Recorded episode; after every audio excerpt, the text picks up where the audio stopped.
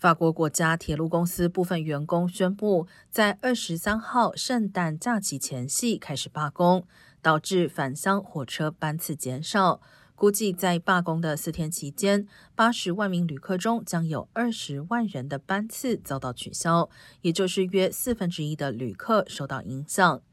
尽管受影响的乘客将会获得百分之两百的补偿，但工会临时的决定让民众愤怒。法国国铁近年被指服务品质下降、班次误点、临时取消等状况频传，这次罢工再次激发部分民众对国铁的不满。